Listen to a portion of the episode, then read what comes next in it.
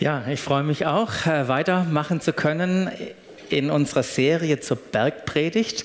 Genau, falls ihr euch gewundert habt, was, was das ist. Hier vorne, es ist ein Berg. Und wenn man auf so einem Berg steht, dann bekommt man ja neue Perspektiven. Dann sieht man plötzlich anders. Und das ist auch unsere Erwartung heute wieder von Jesus, heute zum dritten Mal. Ähm, möge er uns wirklich eine frische Perspektive schenken. Und möge er zu uns reden. Er, der das Wort Gottes ist, die Wahrheit und der Weg in unser Leben hinein. Vor zwei Wochen, als wir angefangen haben äh, in, diese, in diese Bergpredigt, haben wir die Bergpredigt am Stück gelesen. Ihr könnt euch vielleicht daran erinnern, das machen wir ja seltenst. So mal 20, 25 Minuten durch so einen Text gehen.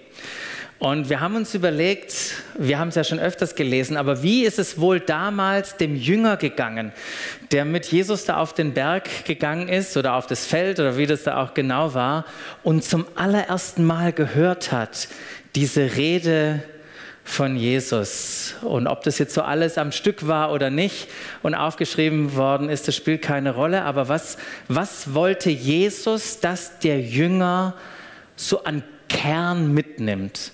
Und ich möchte es nur noch mal zum Einstieg erwähnen. Ähm, das ist, denke ich, Jesus seine Hoffnung gewesen, dass der Jünger genau das mitnimmt, dass er merkt, Jesus ist nicht nur irgendwer, sondern Jesus ist der Messias, auch Erlöser könnte man sagen, mein Erlöser, der mich rettet, der das Reich Gottes bringen bringt und auch verkündigt. Das war das Erste und das sehen wir dann auch im ganzen Matthäusevangelium. Das Zweite, was ich glaube, Jesus wirklich sich gewünscht hat, dass die, dass die Jünger hören, war, dass, dass sie merken, er ist der König, der sie einlädt in sein Königreich, Teil davon zu sein.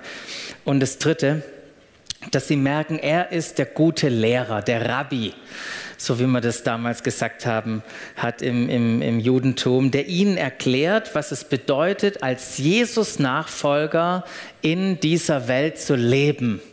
Und ihn, den König, darum geht es ja, wenn man Teil von einem Königreich ist, dann repräsentiert man ja einen König und ihn in guter Art und Weise auch das sichtbar zu machen.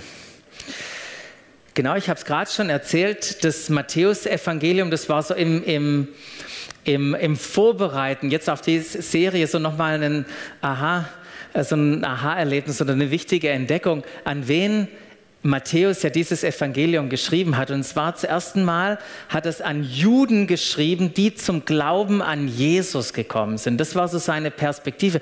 Er hat es auch auf Hebräisch geschrieben. Und erst im Laufe der Zeit, wo man gemerkt hat, hey, das brauchten auch die anderen, wurde es dann auf Griechisch übersetzt. Deshalb ist einfach nur mal als Hintergrund. Deshalb ist das Matthäus-Evangelium und auch die Bergpredigt ist voll von, von Redewendungen, voll von Bildern, die wir manchmal gar nicht so richtig verstehen können. Oder wir müssen uns zumindest damit auseinandersetzen, um sie in ihrer Tiefe auch zu erfassen. Nur, dass wir das mal äh, nochmal gehört haben, wenn wir jetzt auch heute in die Predigt einsteigen. Und genau letzte Woche waren wir ja nicht da, aber ich habe den Jojo natürlich gesehen. Wir über die Seligpreisungen, das ist, wenn Jesus sagt, glücklich sind die Punkt, Punkt, Punkt, denn sie werden das Reich Gottes sehen oder wie auch immer. Ähm, also damit haben wir uns äh, letztes Mal beschäftigt. Das sind ja Sachen, die ihr vielleicht schon kennt oder gehört habt. Und heute ähm, möchte ich mit euch auch einsteigen in ein paar bekannte Zitate aus der Bergpredigt. Und selbst wenn du jetzt kein Bibelleser bist und normalerweise nicht im Gottesdienst unterwegs bist, vielleicht hörst du die Sachen jetzt und denkst, ach, Stimmt, kenne ich. Ah ja, das ist irgendwie von Jesus. Also lasst uns mal einsteigen in ein paar Zitate. Ich habe einfach mal ein paar rausgegriffen aus dem Kapitel 5, in dem wir uns bewegen. Da heißt es, ihr wisst, dass, äh, dass zu den Vorfahren gesagt worden ist, du sollst keinen Mord begehen. Wer einen Mord begeht, soll vor Gericht gestellt werden. Logo. Und dann kommt Jesus und sagt, ich aber sage euch, jeder, der auf seinen Bruder, ich habe mal ohne, in Klammern ohne Grund, weil das in vielen Handschriften auch steht, ohne Grund zornig ist, gehört vor Gericht. Wer zu seinem Bruder sagt, du Dummkopf, Ich habe einen Bruder. Ich habe schon öfters gesagt. Früher. Der gehört vor den Hohen Rat. Also nicht nur vor Gericht, sondern jetzt geht es wirklich vor den Hohen Rat. Stehst du 70 Leuten gegenüber. Und dann heißt es weiter, und wer zu ihm sagt, du Idiot oder auch Gottloser, könnte man übersetzen, der gehört ins Feuer der Hölle. Zweiter Abschnitt. Ihr wisst das, und alles hat Jesus gesagt. Ihr wisst, dass es heißt, du sollst nicht die Ehe brechen. Und dann geht Jesus weiter und sagt, ich aber sage euch, jeder, der eine Frau mit begehrlichem Blick ansieht, hat damit in seinem Herzen schon Ehebruch mit ihr begangen. Ein paar Verse weiter. Es heißt, wer sich von seiner Frau scheiden will, muss ihr eine Scheideurkunde aushändigen. Ich aber sage euch, der, jeder, der sich von seiner Frau scheidet, es sei denn, sie, äh, dass sie ihm untreu geworden ist, treibt sie in den Ehebruch. Der vierte Abschnitt, ihr wisst auch, dass zu den Vorfahren gesagt worden ist, ein Eid darfst du nicht brechen. Du sollst alles halten, was du dem Herrn geschworen hast. Ich aber sage euch, hey, ihr sollt überhaupt nicht schwören. Fünftens, ihr wisst, dass es heißt Auge um Auge, Zahn um Zahn. Das kennt ihr vielleicht. Auge um Auge, Zahn um Zahn. Ich aber sage euch, setzt euch nicht zu Wehr gegen den, der euch etwas Böses antut. Und dann kommt es mit der Backe hinhalten, nachdem er euch auf die Rechte geschlagen hat und so weiter. Und das Sechste, ihr wisst, dass es heißt, du sollst deinen Mitmenschen lieben und du sollst deine Feinde hassen. Ich aber sage euch, liebt eure Feinde und betet für die, die euch verfolgen.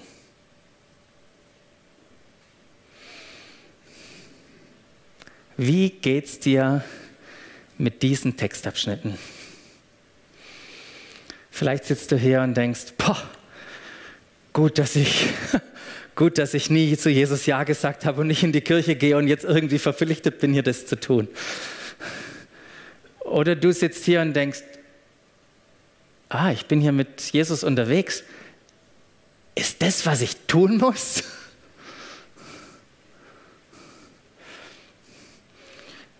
Oder du sitzt vielleicht heute Morgen da und dachtest, Mensch, ich vermeide eigentlich diese Stellen zu lesen, weil sie mich daran erinnern, daran erinnern, dass ich dass ich es eigentlich nicht immer hinbekomme, was Jesus hier sagt.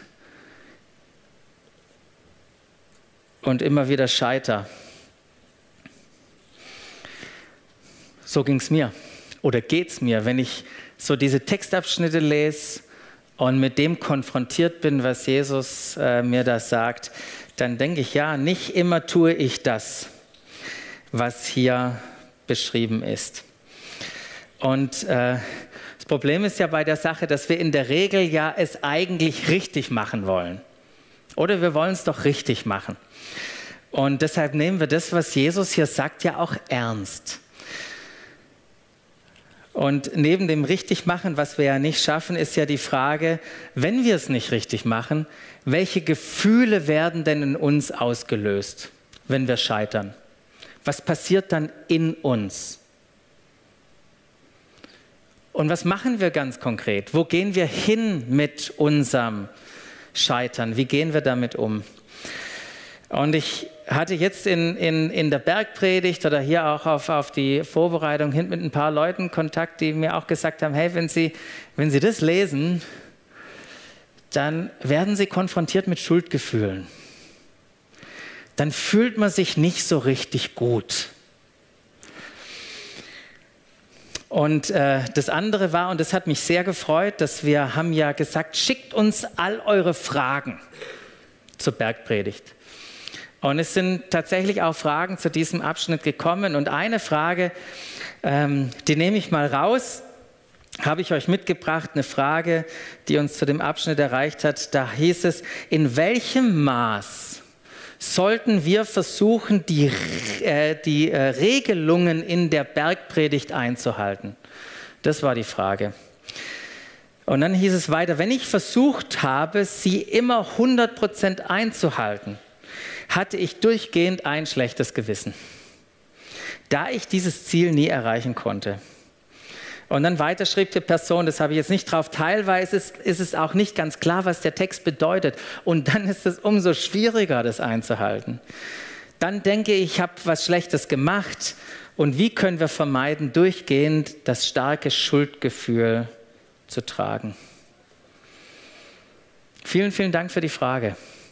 Und ihr könnt eure Fragen äh, weiter reinschicken. Manchmal hilft es, wenn ihr, und das nur als Einladung, wenn ihr eine Antwort haben wollt ähm, so eine persönliche Antwort, dann schreibt euren Namen einfach mit rein und dann äh, gibt es da gerne auch mal eine Antwort zu einer Frage zur Bergpredigt. Genau, also das ist eine spannende Frage. Und ähm, alle die, die Stellen, die ich jetzt einfach so herausgegriffen habe aus diesem, aus diesem Kapitel 5 vom Matthäusevangelium, ähm, das sind ja alles herausfordernde Stellen. Und äh, jetzt habe ich heute Morgen nicht die Zeit, in, in diese Stellen einzutauchen. Aber das, was ich heute Morgen mit euch machen will, ist euch eine, in eine entscheidende Perspektive mit hineinnehmen, die wir unbedingt brauchen, um zu wissen, wie wir mit diesen Regelungen, die wir gerade oder so wie es in der Frage war, wie wir damit umgehen können. Also welche Perspektive hilft uns für diese sechs Abschnitte, die ich gerade erwähnt habe, die ihr dann in Matthäus ähm, findet ab den Versen 21 dann bis 48, so lange ist dieser, dieser Text.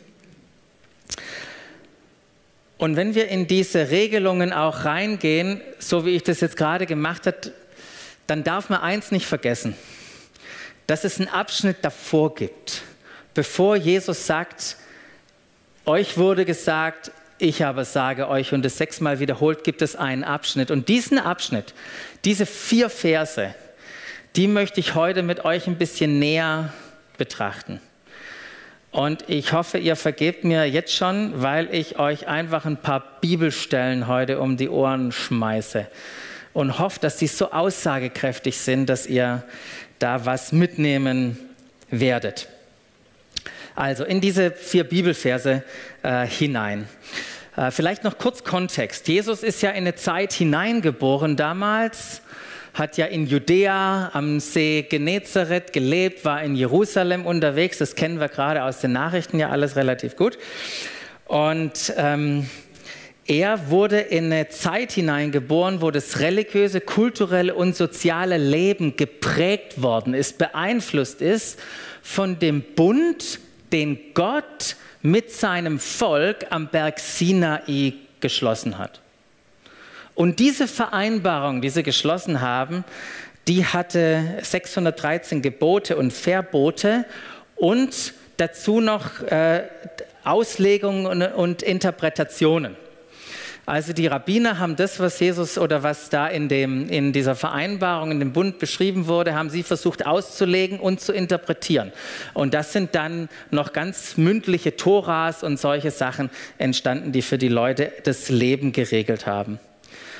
Doch wie, und das ist genau mein Punkt, wie diese Gebote und Verbote zu verstehen und auszulegen sind, da gab es richtige Diskussionen und Streitgespräche drüber. Da gab es nämlich unterschiedliche Gruppen, auch bei den Juden, die die Sache unterschiedlich gesehen haben. Und Jesus war natürlich mittendrin und auch konfrontiert mit Anfragen, wie er denn die Sache sieht.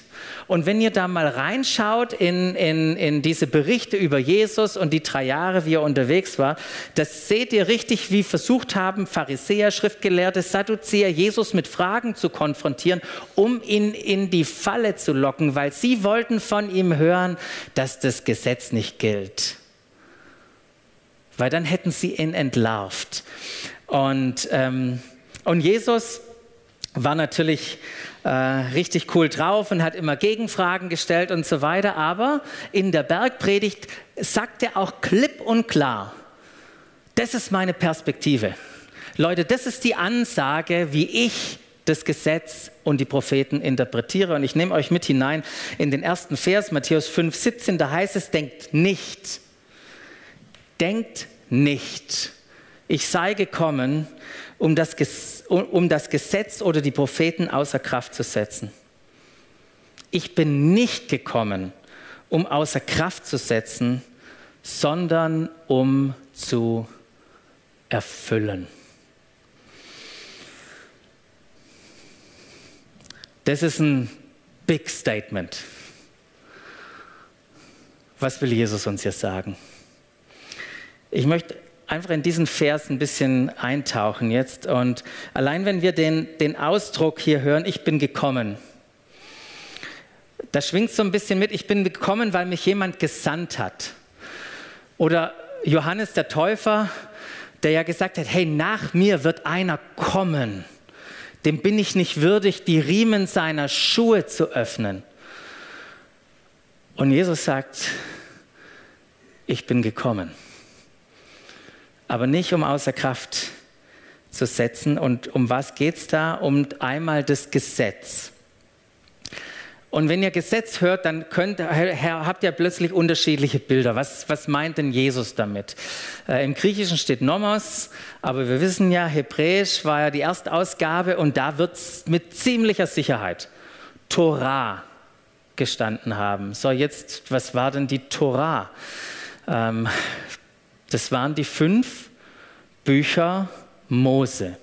Äh, woher weiß ich das? Weil sie hier jetzt die Propheten extra erwähnen. Also wenn ihr eure Bibel aufmacht und ihr 1., 2., 3., 4., 5. Mose lest, das war die Torah hier übersetzt in unserem deutschen Text das Gesetz.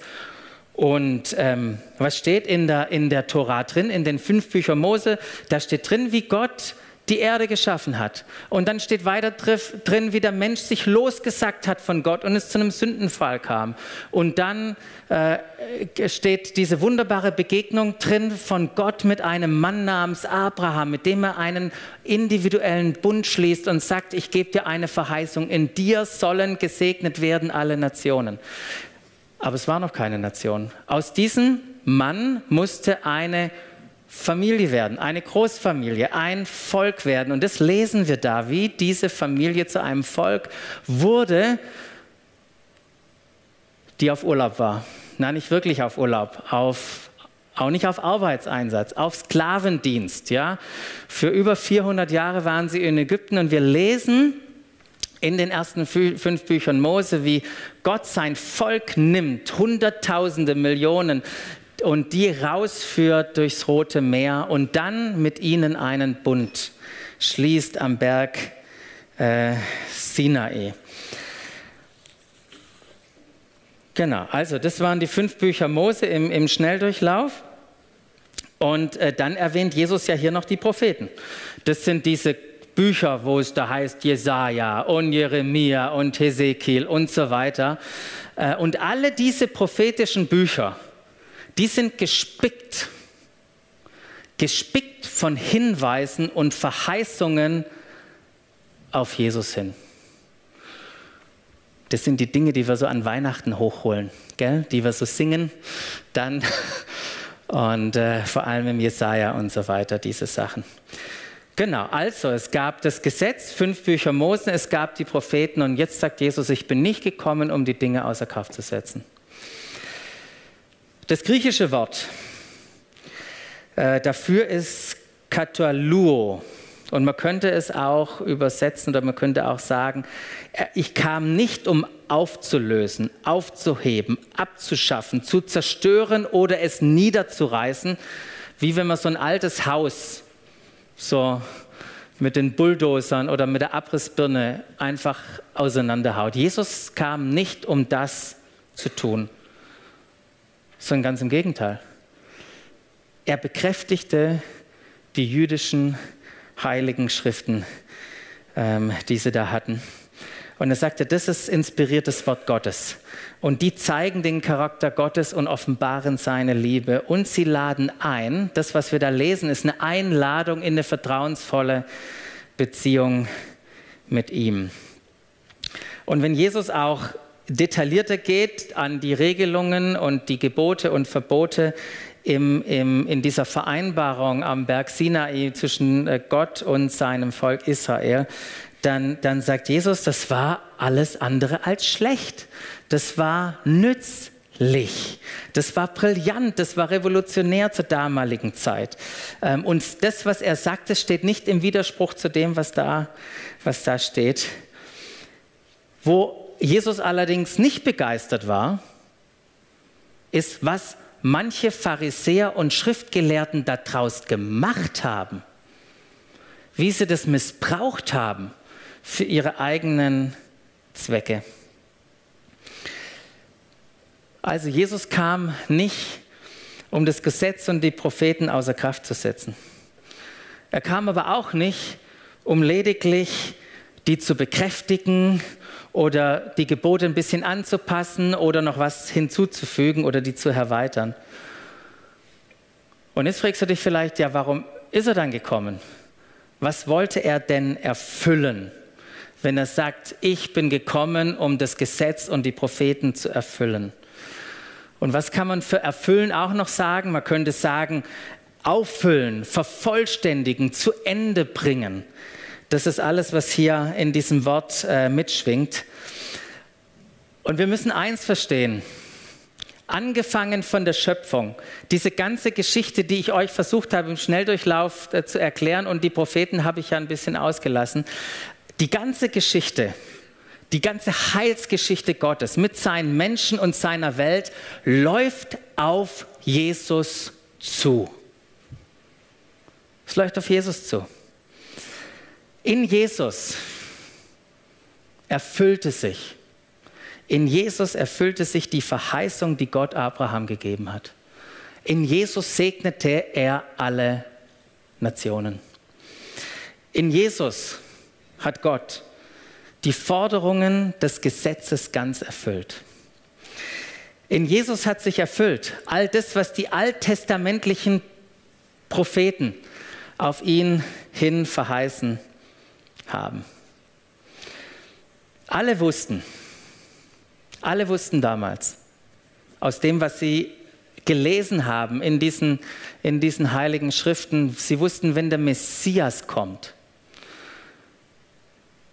dass dann eine neue Zeit anfangen wird und dass sich einige Dinge radikal verändern werden. Eine neue Zeit hat angefangen. Ich finde es erstaunlich, wenn Jesus, äh, wenn Jesus darüber selber spricht und sagt, die Zeit, in Lukas 16 heißt es da, die Zeit des Gesetzes und die Propheten ist mit Johannes, dem Täufer, der gesagt hat, nach mir wird einer kommen, ist diese Zeit zu Ende gegangen. Seitdem wird die Botschaft vom Reich Gottes verkündigt. Die Zeit ist zu Ende gekommen und manche Dinge haben sich radikal verändert. Ich nehme euch nur mal ein paar, in ein paar Veränderungen kurz mit rein, dass wir nochmal sehen, hey, was ist durch diese Erfüllung passiert? Das erste ist, es, es braucht keinen Tempel mehr, um Gott zu begegnen. Du musst nirgendwo mehr hinreisen. Und du musst nicht mal hier in den Gottesdienst kommen. Du kannst von der Couch zu Hause zugucken, obwohl wir dich natürlich viel lieber hier hätten und mit dir Kaffee trinken würden. Du musst nicht irgendwo hingehen, um Gott zu begegnen. Du begegnest Gott in Jesus. Und weißt du, wie weit Jesus weg ist? Ein kleines Hallo. Ein kleines Gebet, ein kurzes Gebet und Jesus ist da. Das Zweite, es braucht keine Opfer mehr. Warum? Weil Jesus das perfekte Opfer war. Weil es kein Opfer mehr braucht. Braucht es auch kein, die bisherige Priesterschaft, die braucht es auch nicht mehr. Wir haben nämlich einen neuen hohen Priester. So sagt der Hebräerbrief. Und ich weiß gerade, das, was ich alles erzähle, manche sitzen vielleicht hier und sagen, ich verstehe nicht viel und ein bisschen Bahnhof, weil das alles so viel mit Jesus schreibt oder Matthäus schreibt an die Juden, Jesus redet zu seinen Jüngern, die das alles verstanden haben. Die sind alle damit groß geworden in dieser Kultur. Äh, das vierte, das Gesetz. Der Bund am Sinai zwischen Gott und seinem Volk Israel kam zu einem Ende. Ich habe, das ist ja manchmal so, man liest so eine Stelle und denkt, wie muss ich denn das jetzt verstehen mit dem Erfüllen? Und ich dachte, ich frage einfach einen Experten. Dachte, an wen kann ich mich wenden? Ich dachte, ich wende mich an einen richtig guten Gesetzeslehrer, äh, den er war. Ich dachte, ich wende mich mal an den Saulus, der ja dann Paulus hieß, und guck mal, was er geschrieben hat. Und dann sehe ich in ganz viele Stellen, ich ne, habe euch einfach mal zwei mitgebracht, da heißt es in Galater 3, äh, 19, welche Aufgabe hatte denn das Gesetz? Und dann ist es interessant, was er sagt. Es wurde hinzugefügt, um ans Licht zu bringen. Also irgendwann später wurde was hinzugefügt, um etwas ans Licht zu bringen, dass wir mit unserem Tun Gottes Gebote übertreten. Uns, und dann heißt es, uns sollte so lange in Kraft bleiben. Also es wurde etwas hinzugefügt, das so lange in Kraft bleiben sollte, bis. Und da heißt es, bis der oder bis jener Nachkomme Abrahams da war, auf den sich das ganze, die, äh, die ganze äh, sich Gottes Zusage bezog. Und dann finde ich es auch nochmal spannend, und jetzt kommen mal ein paar Bibelstellen, gell? Äh, Römer 10, 4. Da heißt es, denn mit Christus ist das Ziel erreicht um das es im Gesetz geht. Jeder, der an ihn glaubt, wird für gerecht erklärt werden. Oder wörtlich, das finde ich auch ganz spannend, wie das eigentlich wörtlich heißt, denn Christus ist das Ziel oder es ist das Ende, die Erfüllung des Gesetzes zur Gerechtigkeit für jeden, der glaubt. Wenn du das mal kurz abspeichern könntest, die Gerechtigkeit für jeden, der glaubt. Das kommt gleich nochmal. Genau, anstelle das war es vierte, vielleicht auch noch, noch den letzten, das letzte, was sich geändert hat. Anstelle des alten Bundes zwischen, Gottes, äh, zwischen Gott und seinem Volk Israel, den er mit seinem Volk am Sinai geschlossen hat, trat ein neuer Bund hervor. Hat einen neuen Bund geschlossen mit seinem Volk. Und weißt du, was die coole Nachricht ist? Mit jedem einzelnen anderen auch. Du kannst da dazugehören. Und Jeremia schreibt ja davon, das seht ihr hier, ähm, ein, ein, ein, ein neuer Bund, nicht mehr auf Tafeln, ins Herz hinein, in das Innerste will ich den schreiben. Mensch, es war jetzt, ich glaube, und das war jetzt mein Versuch, ich habe eine einfache Grafik mal mitgepasst. Ich hoffe, die hilft ein bisschen, um zu verstehen, was ich versuche hier zu entfalten. Ihr seht hier ein bisschen heilsgeschichtliche Entwicklung und ich nehme hier nur ein bisschen raus. Und das seht ihr, Gott schließt mit einer Person Abraham einen Bund. Und ähm, ja, irgend, vorher habe ich ja gesagt, irgendwann wurde was hinzugefügt. Gell? Das war 430 Jahre später. Also der erste Abschnitt 430 Jahre später. Dann war hier kam es zum Bund mit Israel ähm, am Sinai. Und irgendwann hat Gott gesagt, okay, durch Jesus kommt er zu einem Ende, es kommt ein neuer Bund. Und dann die Jeremia-Stelle, die ich gerade gemeint habe, das war auf die Herzen geschrieben, jetzt wird es auf, die, äh, auf den Stein geschrieben, jetzt wird es auf die Herzen geschrieben. Und es ist ganz interessant auch, in welche Zeit Jesus hineinkommt. Der kam ja logischerweise, bevor er schon gestorben ist. Aber es das heißt im Galaterbrief, er wurde unter dem Gesetz geboren. In diese Zeit noch hinein von dem Bund Israel. Warum? Um die freizusetzen und zu erlösen, die unter dem Gesetz waren. Um sie in eine neue Zeit hinein zu führen. Falls du heute hier zum ersten Mal bist, ich kann dir garantieren, nicht jeden Sonntag gibt es so viele Bibelstellen und ist das so kompliziert. Nächste Woche sieht es schon ganz anders aus.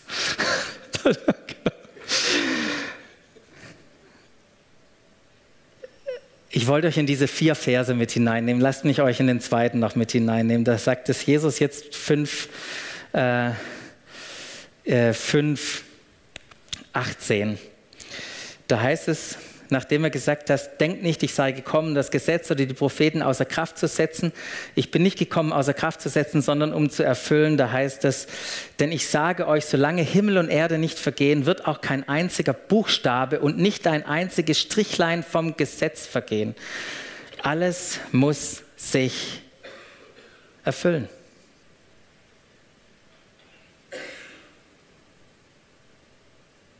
Es vergeht nichts. Es muss sich erfüllen. Und als Jesus starb am Kreuz, hat er eine gigantische Aussage gemacht. Er hat gesagt, es ist vollbracht. Es hat sich erfüllt.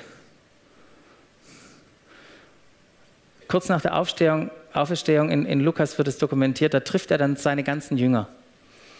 Und er macht eine gigantische Aussage. Das sagt er ihnen, sagt er seinen Jüngern, hey, nun, nun ist in Erfüllung gegangen, wovon ich sprach.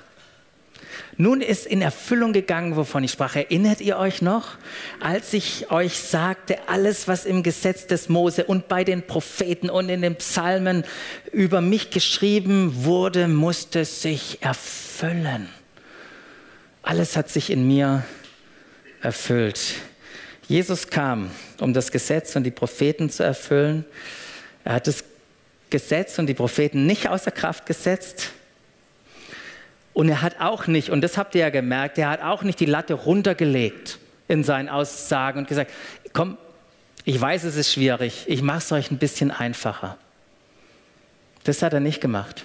Und deshalb sagt er auch, weil er das nicht gemacht hat, deshalb sagt er weiter in Vers 19, unsere vier Verse, wer darum eines dieser Gebote und wäre es das geringste für ungültig erklärt, Klammer auf, auflöst und die Menschen in, Sinne, in diesem Sinn lehrt, der gilt im Himmelreich als der geringste. Jesus ist gekommen, nicht um die Tora außer Kraft zu setzen. Fünf Bücher Mose, Gesetz.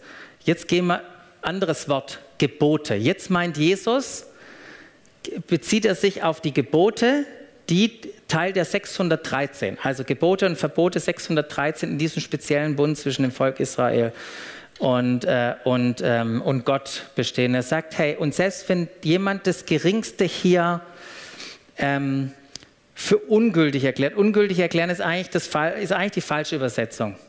So, wenn man reinguckt in so, es gibt so Bücher, kann ich euch auch mal zeigen, mit so Sprachschlüsseln. Welches Wort wurde da verwendet und was meint dieses Wort? Und das ist manchmal total erhellend. Weil auch wenn ich hier auflösen schreibe, ist es nicht das Gleiche, was Jesus gemeint hat mit dem Auflösen, es ist ein anderes Wort. Man könnte auch eher sagen, ähm, umdeuten, anpassen, leichter machen. Und das war genau das, was Jesus den Pharisäern und den Schriftgelehrten vorgeworfen hat. Und da gibt es wunderbare Geschichten.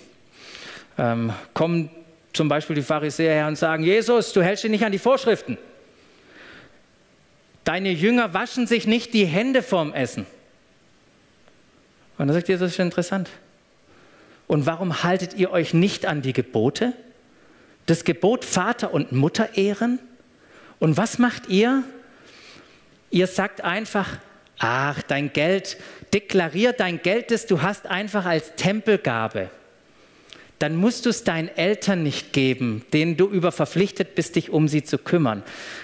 Seht ihr, was die Pharisäer gemacht haben Schriftgelehrten? Die haben die Gebote Gottes einfach gedehnt, leichter gemacht, angepasst, um ihre Vorschriften zu erfüllen. Das ist da passiert. Ähm, Genau, die haben das außer Kraft gesetzt. Einfach nur ein Hintergrund, um das zu verstehen, was Jesus hier meint. Und dann der letzte Vers für heute. Denn ich sage euch, wenn euer Leben der Gerechtigkeit Gottes nicht besser entspricht als das der Schriftgelehrten und Pharisäer, werdet ihr mit Sicherheit nicht, in, nicht ins Himmelreich kommen. Jesus spricht hier über Gerechtigkeit und sagt, deine Gerechtigkeit, die muss dir die der Schriftgelehrten und Pharisäern ziemlich übertreffen. damit du ins Reich Gottes kommst. Was will Jesus uns hier sagen? Die Pharisäer und die Schriftgelehrten versuchten durch die Einhaltung der Gebote und Verbote, sprich über ihre menschliche Leistung, gerecht zu sein. Das war ihr Weg, Gerechtigkeit zu erlangen. Und Jesus sagt hier, es ist unmöglich. Es ist unmöglich. Kein einziger Mensch kann sich selbst gerecht machen. Kein einziger Mensch kann sich den Zugang dadurch zum Reich Gottes verschaffen. Kein einziger Mensch kann aus sich alleine heraus die Kultur, die Regelungen, die, die, das Reich Gottes leben und repräsentieren. Keiner kann das aus sich heraus tun. Und trotzdem versuchen wir es immer wieder. Trotzdem versuchen wir es immer wieder, weil wir so stark davon geprägt sind, von diesem Gedanken, es selber zu machen. Wir wollen es irgendwie selber machen und tappen immer wieder in die Falle, dass wir versuchen, aus dem richtigen Verhalten heraus zu leben und dass sich Dinge dann verändern. Und die, die Herausforderung bei dieser Sache ist, dass der Fokus auf uns liegt ich versuche es zu machen. Ich will euch nochmal zur Frage mit hineinnehmen, die ich versuche ja zu beantworten, ein Stück weit. In welchem Maße sollten wir oder ich versuchen, die Regelungen der Bergpredigt einzuhalten? Wenn ich versucht habe, sie immer 100% ein, einzuhalten, hatte ich durchgehend ein schlechtes Gewissen, da ich dieses Ziel nie erreichen konnte. Und ich kann euch sagen, das fühlt sich, wenn du in dem Ding drin bist, das fühlt sich an wie so ein Fluch, wie so eine Negativspirale. Deshalb redet auch Paulus davon, dass es wie in einem Fluch ist. Wenn du deine Hoffnung setzt, so sagt er, dass du die Gesetzesvorschriften einhältst und dass dadurch irgendwie eine Veränderung oder Erlösung oder was ich geschieht, ey, du bist unter einem Fluch, du bist in einer Negativspirale drin. Dir ist, dir, dir ist nicht zu helfen.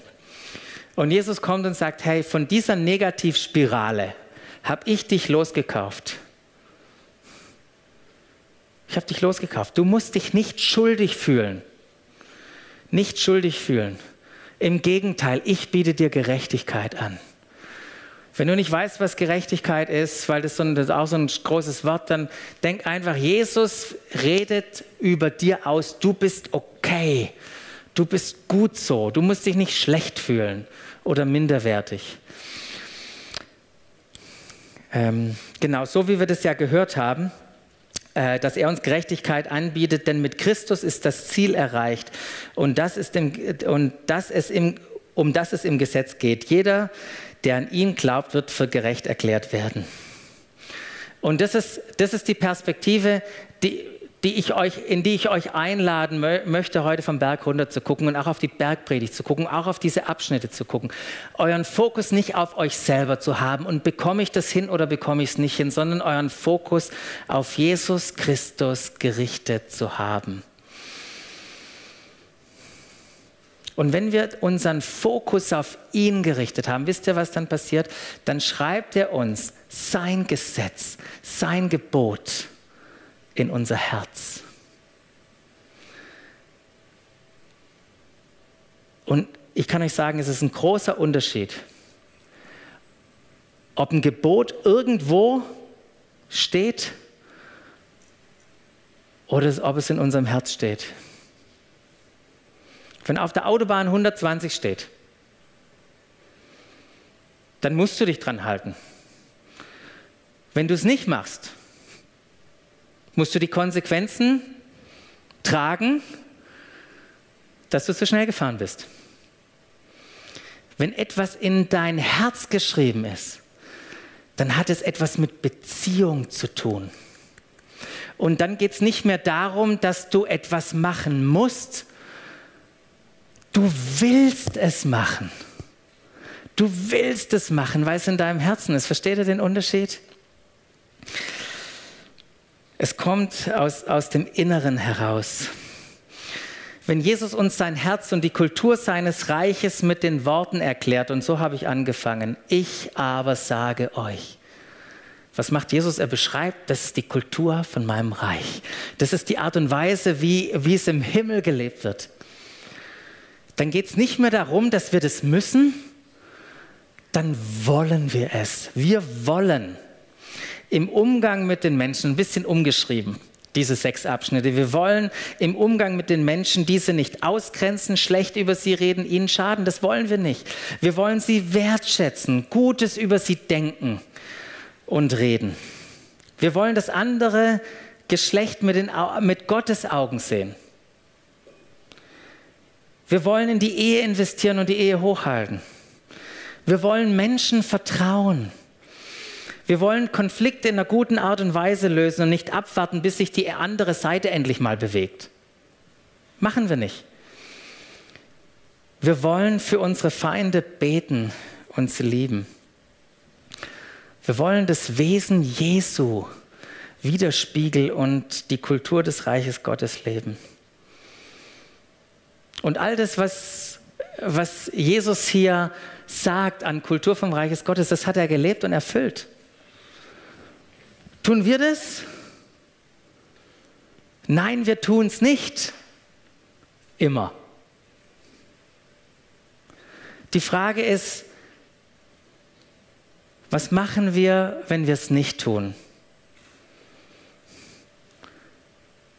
Müssen wir Schuldgefühle haben, weil wir versagt haben? Müssen wir es nochmal probieren? Müssen wir am Ende verzweifeln, dass wir es nicht hinkriegen? Oder dürfen wir unseren Fokus auf Jesus richten und, ähm, und ihn sehen und mit ihm ins Gespräch kommen? Und einfach sagen, Jesus, helf mir. Du hast mir ein neues Leben geschenkt. Du hast mich zu einer neuen Person gemacht. Du hast gesagt, mir zugesprochen, wenn ich an dich glaube, dann bin ich gerecht. Du hast mir sogar zugesprochen, ein paar Verse vorher, ich bin das Salz und das Licht der Welt.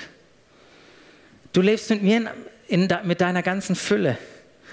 Leite mich durch deinen Heiligen Geist, damit ich dich gut repräsentieren und dich sichtbar machen kann. Lass mich in dieser neuen Identität wachsen und reifen und mein Handeln in Übereinstimmung bringen. Hört ihr, dass das ein, hört ihr heraus, dass es ein ganz anderer Ausgangspunkt ist, eine ganz andere Perspektive um zu leben? Wisst ihr, die Absicht von Jesus war, mit all dem, was er da gesagt hat in der Bergpredigt, nicht um dir ein richtig schlechtes Gewissen zu machen. Das war nicht seine Absicht.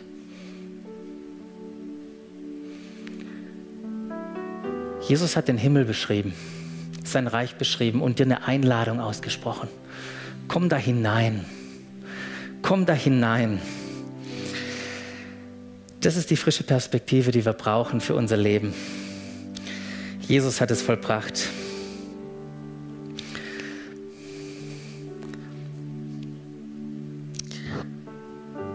Und nach all dem, was ich heute gesagt habe, und ich weiß, realisiere gerade, ja, das war viel, kognitiv auch. Aber es ist gar nicht darum, Dinge heute Morgen nur kognitiv zu verstehen und irgendwie zu merken, ah, wie hängt das alles zusammen, sondern Reich Gottes, das Neue, was er gemacht hat, den neuen Bund, in den er uns eingeladen hat, den dürfen wir, den dürfen wir mit, unserem, mit unserer Seele und mit unserem Geist erleben. Wenn wir jetzt das Abendmahl feiern, und das wollen wir jetzt tun. Wir haben hier zwei, zwei Tische aufgebaut und Ihr dürft einfach, einfach zum Abendmahl kommen. Und Jesus spricht hier eine Einladung aus. Komm zu mir. Komm zu mir mit deinen Fragen auch an diese Texte. Komm zu mir mit deinen Schuldgefühlen, die das vielleicht auslöst. Komm einfach zu mir. Rede mit mir. Und lerne mich kennen. Wenn wir das Abendmahl feiern, dann richten wir unseren Fokus auf Jesus, dann sehen wir ihn. Und das wollen wir jetzt tun. Und ich danke dir, Jesus, dass wenn wir das Abendmahl feiern, dass wir uns erinnern dürfen an all das, was du für uns getan hast. Und das ist so gigantisch, Jesus.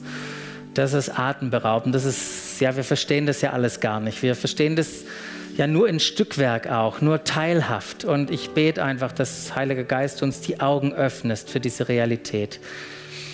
Danke, Herr, dass wir uns erinnern dürfen, wenn wir das Brot nehmen, dass du deinen Leib gegeben hast, dass wenn wir den, diesen kleinen Traubensaft nehmen, dass wir das feiern dürfen, dass du für uns gestorben bist und dass du einen Bund mit uns geschlossen hast.